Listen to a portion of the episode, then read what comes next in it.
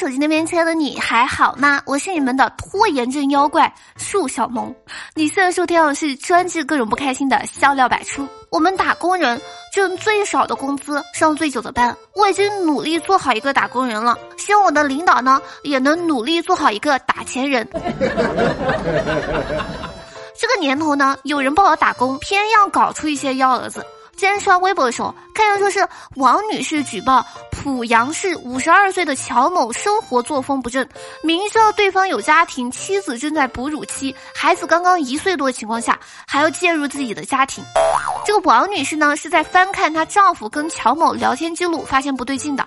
但是最关键的是，这个五十二岁的阿姨否认王女士的说法，说王女士和她老公呢是非婚同居关系，自己已经和这个男的结婚。了，并且还说她一个年轻漂亮的女孩，如果没有什么问题，不会带着一岁多的儿子输给我这个老女人哦。啊啊啊！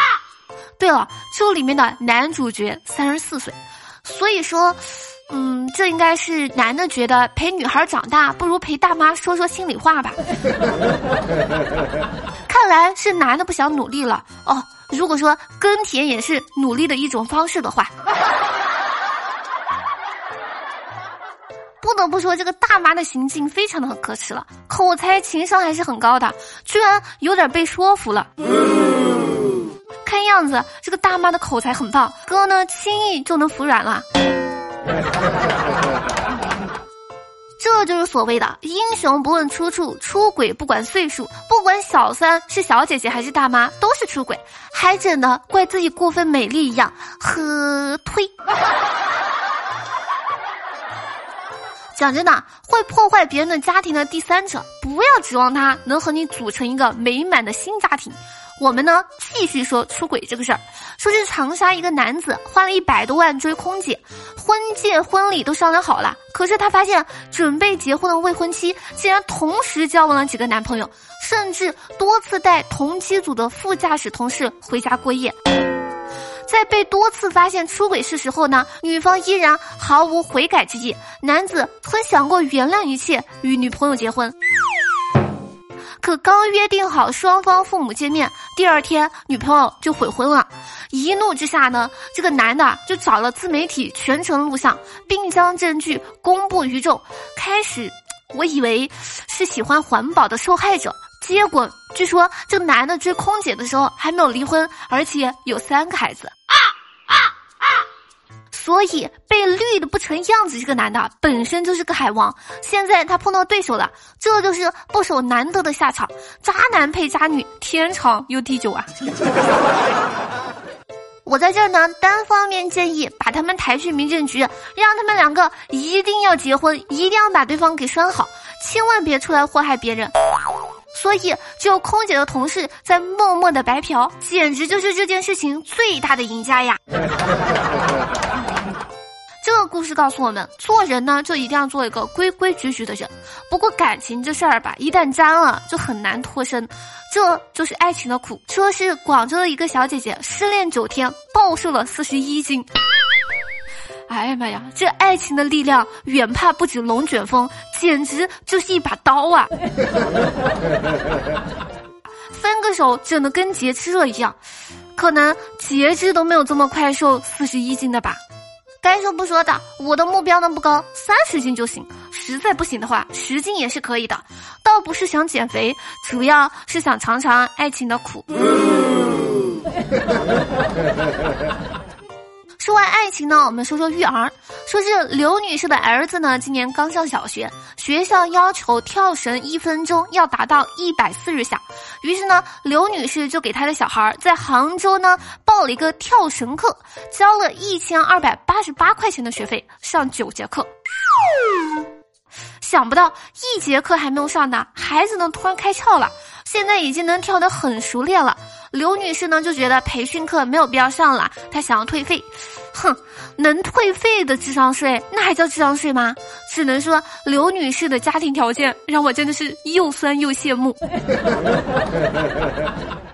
跳绳这么简单的事情，不是人人都会的吗？这呢，只能怪你家孩子实在是太聪明了。不得不说，会的太及时了。孩子一听要上培训班，于是亮出了真本事。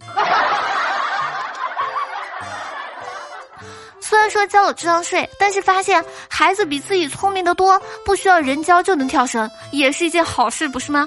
其实遇到这种情况呢，我这边呢建议可以找一个智商和自己差不多的家长，把课转给对方，事情不就了了吗？该说不说的，有钱人钱是真的好赚啊！所以有没有人愿意针对刘女士这样的人开一个报班选课的辅导班？没有的话，我可以去创业了呀。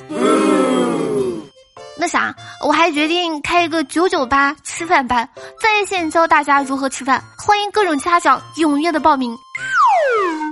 我呢个子不是很高，前几天呢就在淘宝上买了一个高腰短裤，到货呢赶紧拆开试穿，照了照镜子，总感觉有哪儿不太对劲儿。于是呢我就问我妈看着怎么样，我妈说，嗯，别人穿上是小仙女，你穿上呢就是麻袋成了精。我在街上呢看到一个乞丐，我问他：“你有手有脚的，为什么还要乞讨的？”这乞丐就说：“虽然说我有手有脚，但是我没钱啊。”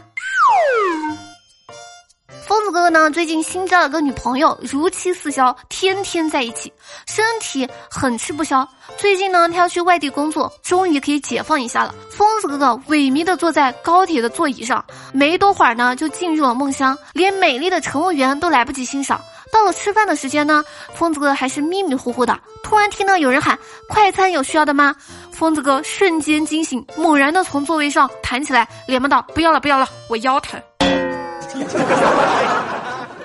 前两天打车回家呢，坐在副驾驶，我说好热，开个空调吧。司机大哥呢就把车窗开到最大，说吹吹夜风就得了。我呢就只好搬过来后视镜，对着镜子里面的自己说：“哎呀妈呀，长得真好看。”这么可爱的脸，这个眼神简直闪瞎我了。头发也烫的真好看，肯定花了不少钱吧？